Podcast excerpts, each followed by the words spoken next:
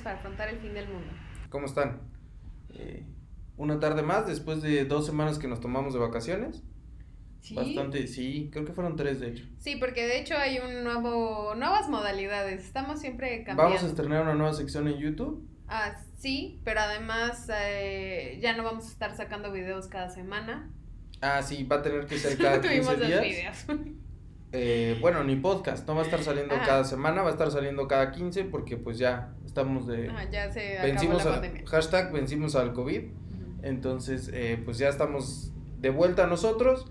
Y la idea con la nueva modalidad que les comentaba aquí mi compañera que ahorita nos presentamos es eh, que una semana vamos a tener el resumen, en, perdón, la reseña en la cual no va a incluir spoilers porque ya nos, nos dijeron que contamos toda la historia, que ya para qué nos ven. Y tienen Y- razón, pero por eso lo vamos a dividir. Una sin spoilers, que nada más va a ser la reseña, y la segunda parte, que ya va a ser el análisis, como lo venimos haciendo. Obviamente todo con spoilers y contando. Sí, contando el final y todo, para que no nos extrañen. Entonces, la primera semana va a ser eh, reseña, un video de unos, a lo mucho, 5 minutos, y después el video en el cual nos prolongamos y cada vez lo hacemos más largo, Sí. que es ya nuestro, nuestro análisis, que iba a empezar con 15, 20 minutos, y ya no hay uno que dure menos de 30. Entonces, eh, esos son los cambios. Dos semanas de, de vacaciones y muchas cosas cambiaron, pero lo que se mantiene son nuestros grandes disfraces. Definitivamente. No solo se mantienen, ¿eh? Yo diría Se que elevan, ¿eh? cada semana ponemos la vara más alta. Esta semana quieres este, hacer un pequeño cameo para la cámara para que vean tu, tu disfraz que costó bastante tiempo podérselo acomodar. Y... El cabello corto no, no es lo mío, creo. No, pero te ves bien, ¿eh? O sea, con todo lo que siempre te ataco, debo decir que te ves bien. Y bueno, pues yo también invertí bastante Eh, tiempo en mi... María Victoria, ya, Ah, ya lo hemos dicho múltiples veces. Entonces, eh, nos presentamos. Yo me llamo Lulu. Lulú, ah, muy bien, no, no sabía cómo te ibas a llamar en esta ocasión. Y yo me llamo Arnulf, el Arnulf, me dicen. Mm, Muy bien. Sí, Un nombre más feo. Ajá. Entonces, eh, el día de hoy estamos reunidos aquí en esta, nuestro foro de, de grabación para hablar sobre el libro. El desfile del amor de Sergio Pitol. Y de hecho se nos olvidó el libro, está por allá atrás, entonces Sí. ya no va a salir, pero ahí les pondremos una foto. Y de hecho el libro era la primera parte sobre lo que íbamos a hablar en este podcast. Es lo primero de lo cual vamos a hablar. Ajá. Porque el libro tiene unas, eh, unas particularidades que es que eh, al parecer alguien se lo robó de alguna, De una de biblioteca. alguna biblioteca. Tiene todos los sellos de, de biblioteca que le ponen como para que justo no pase esto. Y, eh, y aparte tiene el clásico tachado de los sellos como para que uno no se dé cuenta de que fue hurtado, ¿no? Sí, muy mal ahí, Sí, ¿no? muy mal. El libro, hemos de decir que no fuimos nosotros los que lo hurtamos, pero sí fuimos nosotros los que lo tachamos. No, no es cierto. Fuimos nosotros, eh, lo compramos en una librería de usado, ya habíamos platicado en anteriores Me ocasiones. que traía lentes, güey. Pero va con tu... ¿Sí crees? Sí, sí, va con tu, con tu disfraz, tu perfil. Es que ya no me acuerdo, no siento cuando no traigo lentes porque no veo, güey. Ok, bueno, buena pausa. Y este, bueno, nosotros compramos el libro en, en una de segunda mano. Y pues bueno, ya, como que nos dio lo mismo. Aparte nos salió un poco más barato de lo que está en. en Igual está librerías. medio caro, ¿eh? Sí. De estos de los que hemos traído es de los que están un poquito más caros. Nos costó ya con el descuento como unos 180 pesos o algo así. Sí, pe- Sí. pero robado. sí. sí. Es Roberto y está todo rayado y nos costó razón. 180 pesos. Este de hecho está en, no me acuerdo en qué, en dónde lo buscamos, que estaba en 230 pesos, porque hay más caros, entonces este sí está un poquito, sí, se Sí. me hace caro. Eh, consta de 256 páginas, lo publicaron en 1984 y de hecho este fue premio Herralde de literatura, una Sí. cosa así se llama el premio. Eh, obviamente en ese año que, nac- de que nació, Pues ¿Y sí, salió? nació la obra, sí. que ¿Cuándo salió fue fue- publicado? ajá, de, de novela. Y este, pues sí, eso de los libros robados, muy mal, no lo hagan. Y, y yo quiero mencionar otra cosa que, que es el, el rayar tachado, los libros. sí. Sí. Yo no soporto eso, güey. Eh, Me genera conflicto que la gente subraye sus libros. A mí me tocó mucho en la facultad eh, libros de ciencia política que pues están rayados por, pues, por las tareas y todo. eh, y lo aprendí no a ver tan, tan mal. Antes le tenía mucha, mucha manía y no me gustaba. Y hoy en día pues no, no me gusta, pero no juzgo tan severamente a la gente que lo hace porque entiendo que a lo mejor pues con fines un poquito más este... No, o sea, leyéndolo pues con otro tipo de fines, pues es algo que te sirve, pero leyendo por disfrutarlo y yo creo que sobre todo pensando en que alguien más pueda leer ese libro es donde no vale la pena. ¿No crees que está raro cuando tienes un libro que ya está rayado y que además tiene como, si dices, ¿qué, qué habrá visto esta persona aquí? ¿Será lo más importante o qué? Como que ya te crea una predisposición a ponerle más atención a eso. Y no, no está chido.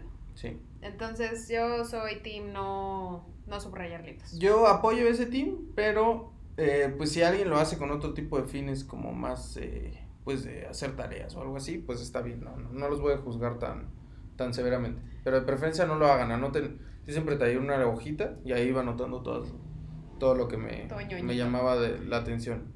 Bueno, entonces nos arrancamos ahora sí con el libro. Ya por fin, ¿no? Después llevamos como 10 minutos hablando de pura tontería. Y este, pues ya vamos a Bueno, para empezar, este libro toma el nombre de una película de un cineasta eh, alemán, tengo entendido, Lubitsch, que a él le toca la transición del cine eh, mudo al sonoro. Y esta es una película como una medio comedia romántica musical. Y menciono esto no porque la haya visto, porque la neta no. Igual está medio chistosa. Porque hay una película de ese güey que está muy buena y lo quiero meter con calzado. muy bien, cuéntanos de la película. y la película se llama La tienda de la esquina. No me acuerdo cómo se llaman los que salen, pero es una gran película y se la recomiendo.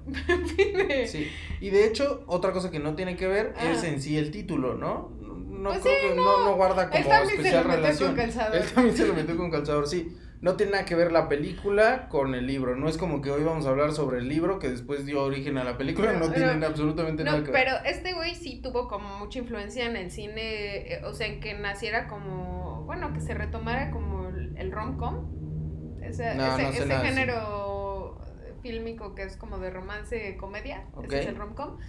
Entonces él fue de los que empezó como a meter más eso y ya le empezó a dar más seriedad. Y de hecho, de esa película de la tienda de la esquina hay un remake que se llama Tienes un email con Tom Hanks y Meg Ryan, creo, de los 90 mm, supongo. Que pues no, no está tan chida, pero la otra sí está muy buena y la súper recomiendo. Ok, muy bien. Ahora, otra vez cinco minutos hablando de algo que no tiene que ver y ahora sí arrancamos con Primero hablando sobre el, sobre el autor y el contexto. Bueno, eh, Pitol es mexicano, nació, en, Veracruz. Veracruz. Sí. De hecho, me parece que creo que nació en, me parece que creo, perdón, creo que nació en Puebla, pero realmente desde Chile. Pero fue una cosa como de del destino, pero él es, él es veracruzano, por así decirlo. Y él tiene una particularidad. Sí. Sí, sí, tiene un pequeño detalle que es que es huérfano, ¿no? Y hay un detalle todavía más, este... Estremecedor. Sí, que es que su madre... Eh... Se muere ahogada cuando él tiene como cinco años en, un, en un río o una cosa así. Y él cuando era chico era muy enfermizo. Eh, no me acuerdo qué tenía, malaria aparentemente. Y entonces, este, como estaba todo el tiempo enfermándose, tenía que estar encerrado mucho tiempo y pues se ponía a leer. Y realmente a partir de ahí empiezan muchas cosas de su vida. Una de que estaba encerrado y ya cuando puede salir pues quiere experimentar todo lo que no podía cuando era niño. Y otra que a partir de la literatura pues le da toda una apertura a su mente y a su vida. Eh, Julio Verne, que es como el autor que le da eso. Sí, y de hecho, bueno, en alguna ocasión ya habíamos platicado sobre cómo eh, muchos autores, lectores, etcétera, pues los libros finalmente son un, son un refugio. En ese momento lo fue para él. Y todo este tipo de literatura sobre aventuras, viajes, etcétera, personajes juveniles, porque eso también es algo que dice que le llamaba como mucho la atención, que eran personas jóvenes o, niños, etcétera, los que realizaban las aventuras, es lo que posteriormente, pues yo creo que marca un, pues sí, como una característica de él, que es la de ser un viajero, viajero nato, ¿no? Creo que es una de las cosas que realmente lo, lo definiría como un una persona de mundo, ¿no? Este sí, sí, estuvo por todos lados y haciendo cosas, no nomás este gastando el dinero de sus papás, no es cierto. No, este, realmente sí, en cuanto él tiene la oportunidad, se, se pinta de colores y se va. Y al primer lugar a donde se va es a Pekín y él hace las traducciones de la, la propaganda de Mao para que la repartieran ahí. Creo que las hacía en inglés en ese momento porque él sabía ahí ya inglés y francés y pues obviamente español.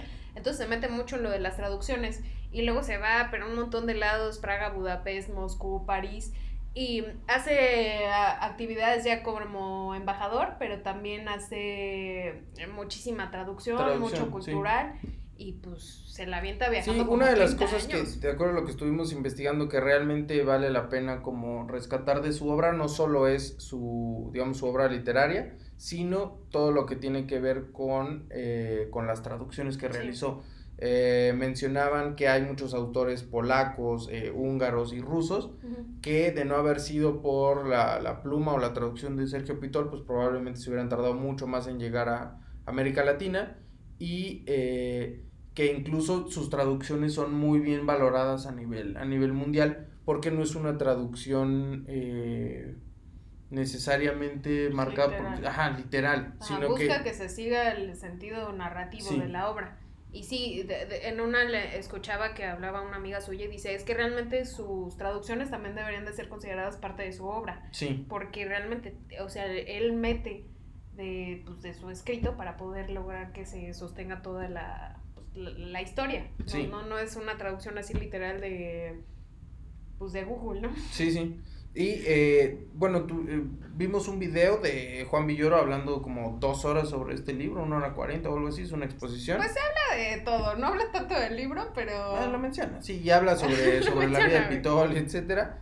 Y también se los vamos a poner ahí, dura bastantito, pero pues igual váyanlo escuchando en, en partes y está muy interesante para acompañar la, la, lectura, ¿no? Pues bueno, lo de sus traducciones. Eh, ah, él es Premio Cervantes de hecho. Eh, fue el tercer mexicano en recibirlo. En ese momento solo Paz y Fuentes la habían recibido. Sí, y otra de las cosas que, bueno... Eh, que, que, yo quiero decir algo aquí. Digo, no sé, lo voy a aventar a Ok, a mí ya se sé me por hace... dónde va a mí se me hace que realmente el premio lo recibió más como por su labor literaria que por su que realmente por eh, lo que dejó como obra, ¿no? Porque hizo mucho alrededor de la literatura que realmente lo que escribió. Dicen que lo más eh, como representativo de él son las memorias, que como que está dividido en cuatro etapas lo que él escribe y las memorias es obviamente la última parte y este y dicen que eso es lo, lo mejor que tiene, pero pues viendo este, eh, no sé, me estoy adelantando. Se está adelantando bastante y ya estamos viendo por dónde va a ir su calificación. Pero, pero no, no, no se me hace que su escritura le diera como para para tal reconocimiento. Eh, sí, Aunque dicen que también el Cervantes. Tienen cosas, dicen que es un fraude el Cervantes. Pues como muchos de los, de los premios y todo, ¿no? pero hay que decirlo, ¿no? Y eh, una de las cosas que también vale la pena mencionar o que queríamos tocar aquí en este capítulo es que su primer pues obra que sale a, la luz es eh, un cuento publicado en una revista de Juan José Arreola, del cual ya hablamos, y esa revista tuvo pues los primeros cuentos o, historias de eh, pues, autores que, a la postre se convertirían en, en, referentes de la literatura mexicana o pues sí, mexicana realmente, y eh, lleva por título este cuento, Victorio Ferri cuenta un cuento. Entonces... Solo para comentar, de hecho, es el segundo cuento que publica. Sí, pero, el primero, lo, publicó con un seudónimo y aparte él dice que no... Está re feo. Sí, sí, él dice que, que, ni madres, ¿no? Que realmente este es el primero y yo creo que por eso este ya va ya va firmado por él y el otro trae un seudónimo. No recuerdo el nombre del seudónimo. Mujer, me acuerdo sí, de eso. Sí, sí, pero no, no recuerdo el nombre. Por eso, ¿no? Como que los hombres no se me hace tan común que pusieran un seudónimo de mujer. No sé, creo que es muy... No, se me hace. Bueno, eh, y la historia de este libro, así ya, para ahora sí hablar del libro, es que él estaba en Praga en una exposición fotográfica y era de México en 1960 y a partir de ahí le empieza como a dar toda la idea de escribir el libro como ambientado en esa época y por eso escribe el desfile del amor. Sí. Fin de la historia, ahora sí ya vamos a hablar del libro, ¿no? Vámonos de lleno. Vamos primero con la contraportada. Que aquí nos va a ayudar mi compañera leyéndola porque yo no veo absolutamente nada. Ya estoy, de hecho, bastante mareado. Okay. El edificio Minerva es testigo de un par de asesinatos que intentan ser resueltos 30 años después por un historiador que, siendo niño, casualmente se encontraba viviendo en él. Para desentrañar la historia de lo que parece ser un asesinato político, Miguel del Solar tendrá como testigos a un autor obsesionado con una historia, una socialite resultante de la revolución y una tía con delirios de persecución. Y bueno, pues ya más o menos vieron de qué va la historia. Hay unos asesinatos. Sí, ya, este ya, ya está siendo bastante molesto. Se derrumbó el, se derrumbó el mito, ¿no? Ajá. Realmente no estoy tuerto.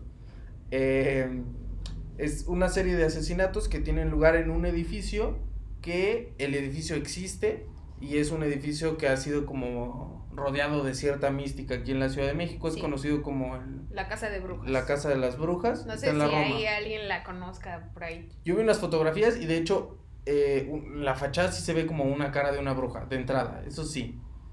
No sé si viste eso tú. Pues la cara de la bruja no, pero. Sí, se ve pues una cara y trae su sombrerito así como de bruja. Es, una bruja. Sí, he visto, sí, he visto. De hecho, pues sí. Yo no sabía qué era el edificio porque cuando estaba empezando a leer sobre Pitol y todo, eh, pues obviamente como está ambientada en la Ciudad de México, pues me dio curiosidad ver dónde era, ¿no? Si era algo real o qué. Y ya cuando lo empecé a buscar no lo ubicaba visualmente ya con las fotografías, pero pues obviamente, pues sí, sí, sí, sí, lo conocemos. Y todo no sé cómo se llama ahí, la neta. Es en las Romas, pero en donde hay como una escultura, siento que es el David, pero no sé si me estoy aventurando demasiado. Pero em, bueno, ahí está el edificio de las brujas. Y sí hay como sus historias de que está... Estábamos oyendo acá la mano, peluda, y todo así referente a esa, esa casa que asustan y que vivió este Pachita, ¿o cómo? Sí. Ajá, que una, una bruja, una, santera, así. Pero es que de hecho eh, dicen que obviamente sí, primero era como de muy fufurufu el edificio y luego se empezó a llegar, o sea, se empezó a ir medio... Porque una de las cosas que pasó real en el edificio y que aquí retoma el autor es eh, que, digamos, como resultado del periodo, pues, entre guerras y de la Segunda Guerra Mundial, llegan muchos extranjeros exiliados a México y en especial en ese edificio empieza a haber como una mezcla pues yo creo que un tanto interesante de extranjeros nacionales, los nacionales a lo mejor de una parte pues un poquito media alta, surgida a partir de la Revolución Mexicana, con estos nexos políticos, y pues ahí se empieza como a dar esta, esta mezcla y después pues sí decae un poquito como la, la sociedad que, que habitaba el edificio dicen que ya después sí estaba medio feo, o sea que sí, sí estaba medio feo, y que entonces sí hubo ahí algunos asesinatos reales. Ajá.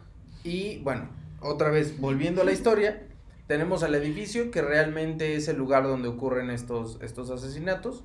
Son, en realidad es uno, pero siempre como que le anexan otros dos, ¿no? Entonces digamos que son, son tres, pero realmente en ese lugar solo ocurrió un asesinato en ese momento y las otras dos personas fueron heridas y posteriormente bajo otras circunstancias terminan, terminan falleciendo. Son los dos. También el hijo de... ¿Y el otro quién era? Y el otro es el papá. Y el papá lo atropellan después bajo otras circunstancias. Ah. Entonces, perdón, ya, eh, por ese, ese lapsus, pero eh, son, tres personas son heridas y eh, solo uno fallece. Y bueno, pues ya para entrar a la, a la historia, eh, Miguel del Solar, que es el personaje principal, pero no es el narrador, hay, un narrador. Eh, Miguel del Solar eh, vuelve a la Ciudad de México porque vivió muchos años fuera y empieza a... Le llegan unos documentos que dicen que en ese edificio hubo estos asesinatos y que están relacionados como con cierto movimiento político, incluyen algunas cosas como de, Alemania, no, sabemos bien si nazis o de socialistas alemanes, pero, eh, pero de alguna manera le da como este tinte. Y entonces Miguel, que vivió en ese edificio y que estuvo esa noche ahí, no lo presenció, pero estuvo ahí, pues empieza como a interesar mucho. Él es historiador, está por publicar una novela y entonces dice como, ah, tengo que investigar un poco más sobre, sobre esto, ¿no? Y entonces es que empieza a interrogar a las personas que pudieron haber presenciado, presenciado este asesinato. Sí, porque todo esto ocurre en una fiesta. El asesinato, sí. Entonces eh, empieza así ahí a, buscar a las personas que estuvieron ese día, entre ellos eh, su tía. Su tía, Eduviges. Eh, la, la, que es la anfitriona de la fiesta, Delfina. varios vecinos de ahí, obviamente. Y algunos personajes extraños, ¿no? Que al principio obviamente no, no saben muy bien cómo la relación y pues ya. Y poco a poco las vas descubriendo, no tan a fondo porque, eh, pues el libro, digamos que como tiene un narrador externo y tiene al personaje eh, Miguel que va como interrogando a las personas, tiene una forma muy rara de ir adquiriendo la, la información. No, no alcanzas a percibir del todo cuál es el, el, análisis que está haciendo Miguel sobre la información que va recabando. Y aparte, los interlocutores, eh, Delfina, Balmorán, que es, que es el escritor, pues tampoco terminan como por soltar mucha prenda, ¿no? Sí. Están más preocupados por lo que les pasa a ellos que por la historia que realmente al único que le interesa es a Miguel, al resto pues les vale, ¿no? Sí. Entonces, eh, pues él va como interesándose en la historia y a lo largo de toda la obra va descubriendo ciertas cosas. Pero realmente no mucho. Sí, sí, eh, pues no, porque tampoco pasó mucho es una realidad que tampoco pasa mucho. Eh, pasan más cosas en la imaginación o en la cabeza de los personajes que lo que realmente sucedió ese día en la fiesta. Eh, pero Miguel no sabe cómo, cómo desentrañar ese misterio y como te decía, creo que el hecho de que él no sea el narrador no nos permite saber lo que está pasando en su mente al obtener esa información y a ti como lector te lo hace todavía más, más complicado. Realmente no está pasando nada, solo es gente platicando de una cosa que pasó hace 30 años sin llegar a ningún lado a lo largo de las 200 y pico de páginas, ¿no? Sí, o sea, realmente, aunque Miguel es el protagonista, él nada más se recopila la información y es reflejo de los otros personajes porque al final, siendo el protagonista, no tiene nada de protagonismo. No, o no tiene una deconstrucción. Es un personaje súper. Sí. La neta, los interesantes pudieran ser los otros, pero tampoco siento que sean. Tienen sus matices. No, yo sí creo que los otros son interesantes, sí. Pero realmente el del solar es cualquier Sí, del solar, del solar no. Es un pretexto para conocer la historia y, y ya, y para conocer a los otros personajes que yo creo que los tres personajes más importantes o que tienen un poco más de construcción son Eduviges, que es la tía, eh, si quieres, platicamos un poquito sobre Dubiges. Bueno, pues es la tía de ese güey. ok. Y eh, ella estuvo en la fiesta porque ellos vivían en el, en el edificio. Y, eh, pero Dubiges tiene un problema de que siente que todo el mundo la, la ataca, le tiene envidia. Eh, Balmorán, que es el escritor, ella jura que él fue el culpable, que él tuvo que ver y que aparte tiene como una especie de no sé, como de, de guerra personal contra la familia en general de, de sí, eh, ella tiene la idea de que a su familia está siendo perseguida desde hace muchísimos años, ¿no? De hecho, ella tiene a un hermano que es, Arnulfo. Ajá. No, no somos el mismo. Pero es tocayo. Ajá. Ajá. Y este... Y él es, a partir de él realmente es de donde empieza como a surgir toda la historia.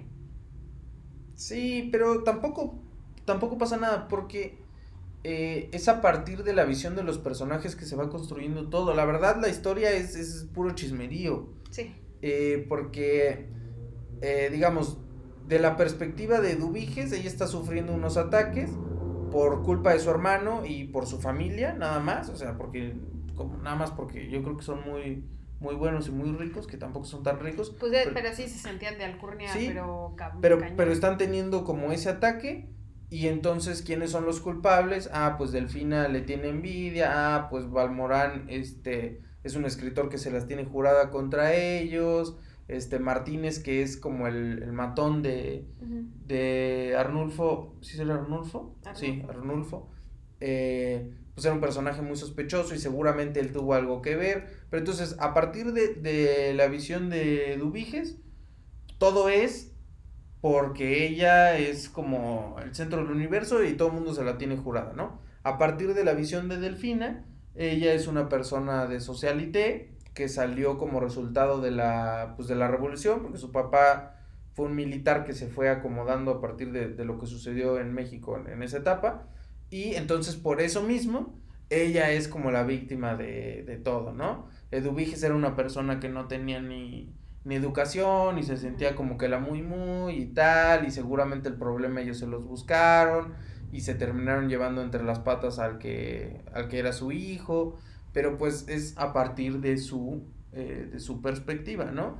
Y Balmorán bueno, sí me parece muy interesante lo que dijiste hace rato, de que todos lo ven desde ellos, ¿no? Sí. Es que finalmente, además de que están medio contando, realmente lo que quieren es atención, bien sí, bien cabrón. Todos los personajes, o sea, realmente hasta cuando va este del solar le alargan todo para contarles su vida y no le cuentan nada de lo que él realmente quiere ir a conocer, ¿no? Ahí medio les va sacando una cosita cada uno, pero pero, es lo mínimo. Pero eso también te hace la lectura, yo creo, un poco pesada porque eh, te avientas una plática de Del Solar con, con Balmorán y no sé, de las 15 páginas eh, a lo mejor 10 hablan sobre algo que no tiene nada que ver con la historia, ¿no? Además, yo, yo siento que este, toda la novela es como en sentido espiral y por eso pensaba que iba a pasar algo en algún momento, ¿no? Yo también pensé Porque que iba a pasar obviamente empieza, por ejemplo, yendo con Edu Viges, luego va con Delfín, luego con Balmoral y está como haciendo esto todo el tiempo este juego y pensé que en algún momento iban a llegar como al centro de, de todo en el que realmente ibas a, a desentrañar. También quiero decir que cuando pues no ven la portada que nosotros tenemos, pero cuando vimos el libro, obviamente pensé que era una novela policíaca. Esa fue mi intuición cuando la vi. Y, y por la portada, yo pensaba que era así como que iban a salir en.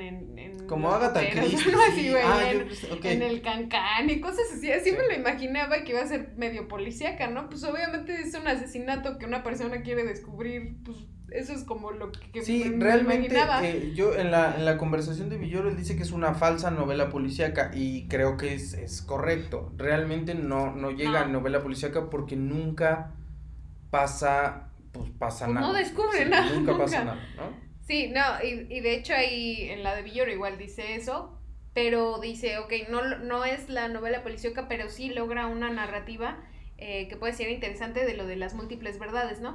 En la que realmente no solo lo que vivió Edu Viges era real, ¿no? También lo que vivía Delfina desde su perspectiva. Pero desde su perspectiva, porque realmente, si nos vamos a los hechos, eh, todo lo que sucede en sus mentes es este, pues no, o sea, se lo están, no, no todo, pero la mayoría e, es una cuestión de percepción que no tiene nada que ver con lo que sucedió realmente. ¿no? Sí, no, ya son preconceptos que traían desde antes y así es como acaban percibiendo lo de esa noche.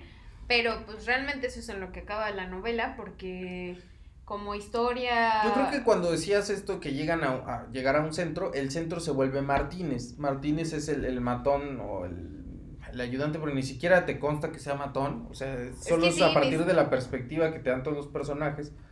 Eh, y llegas al punto en el que, bueno, él ya dice, pues sí, Martínez, todos los caminos llevan a Martínez y faltan cinco páginas y te dicen, ah, pues sí, Martínez se lo mataron en la cárcel. Y dices, chale. Y luego, pues ya, eh, como que se da un poco por, pues no por desentender, sí, como que dice, bueno, ya, eh, voy a dedicarme a escribir la novela que, que quiero escribir ahora. Y y llega al final que me gustó a mí mucho porque eh, como que él se insertó tanto en la historia que llega un punto en el que al final él mismo confunde, digamos, la realidad con, la historia. Entonces, eh, como que él sí, llega un momento en el cual él se siente perseguido. Y entonces, son las últimas páginas, se siente como perseguido y luego se da cuenta de que neta no pasó nada, ¿no? Entonces, eh, me gustó mucho el final, ahí ya no tanto, porque eh, creo que el autor logra eso de que a lo largo de toda la historia pues te tuvo entre que si era verdad, no era verdad, eran las perspectivas, tal, tal, tal. Y, y, al final, no el, chisme incluso de vecindad, el, sí, sí, eso es. 260 páginas. es un chisme de vecindad. Chisme de vecindad totalmente. Nada más ir a preguntar, no, y fulanita dijo tal, y otra vez y otra vez y dices como, ay, cámara, que pase algo que no sea chisme, ¿no? O sea, al menos cuéntenme si ya me estuviste 200 páginas haciendo esto de ir y venir, pues al menos dime qué, ¿no? para que no haya sido en vale todo el tiempo que estuve leyendo. Y pues yo siento, o sea, no, no me, pare, me gustó eso a mí también, lo de la persecución, pero de todas maneras siento que para todo lo que fue es como, oye, ¿realmente me tuviste que haber hecho esto así de largo? Sí.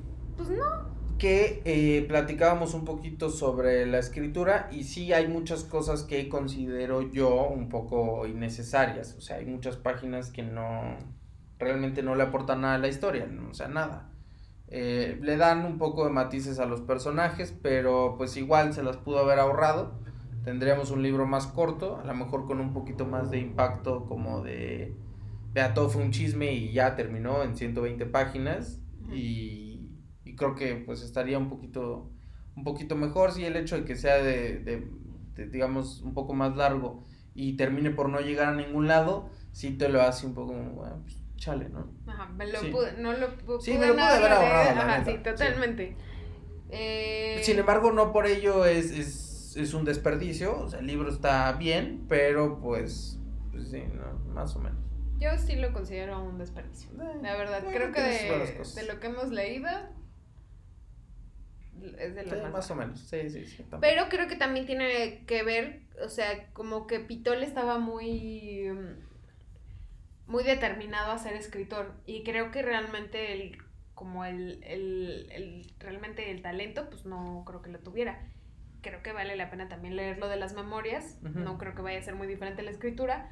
Pero eh, sí como que el talento no lo tenía pero pues él dijo quiero y quiero y quiero y pues lo logró y eh, pues no, digamos, yo creo que de mi parte es como las cosas que me gustaría tocar. No, no sé si quieres profundizar algo más en, en el desarrollo, personajes, etcétera. ¿Algo más que te haya llamado la atención? No, eh, pues pregunta del millón.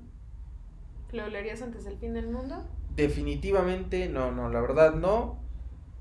No quiero decir por ello que, como tú decías, que, que, que no haya cosas que valga la, valgan la pena. Bueno, es que es como ver una película mala y dices estuvo muy mala, no la volvería a ver y ya. Sí, no, no, me refiero a como del autor. O sea, yo creo que ah. puede haber algo bueno. No, yo creo que como personaje Sergio Pitol vale muchísimo la pena, o sea, muchísimo. Y por eso creo que está chido leerlo de las memorias, porque ahí seguramente, pues realmente está puesta la esencia de él como personaje.